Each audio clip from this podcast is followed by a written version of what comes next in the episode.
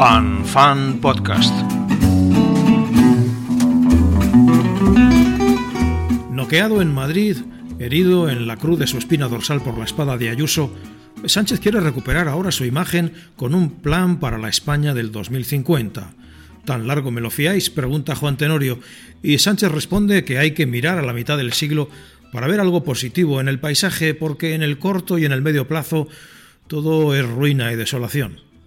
En lo inmediato, Sánchez confía en la vacunación y en la pasta de Europa para ir trampeando y engañando a las gentes mientras firma los indultos del separatismo golpista y abre la Constitución como un melón para repartir tajadas a los que nunca han creído en España.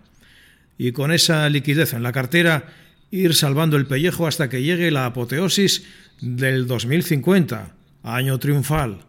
El jueves será la epifanía de ese plan que debería incluir dos reformas imprescindibles, una del sistema fiscal y otra, la más urgente y necesaria, la del sistema educativo. Con los esquemas ideológicos del socialismo sanchista y los de sus socios, sería un milagro que hubiera propuestas liberales y de hondura, pero no descartemos nada antes de tiempo. En el lado de Génova dan por terminada la legislatura.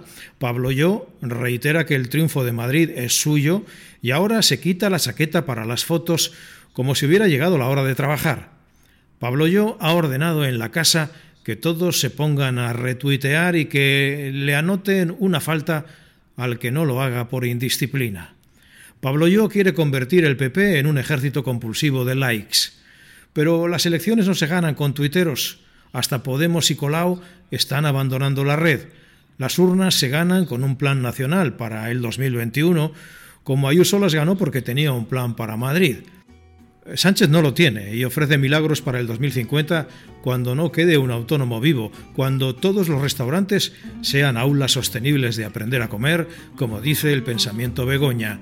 No se trata de vender el paraíso en el futuro, sino de crear riqueza en el presente.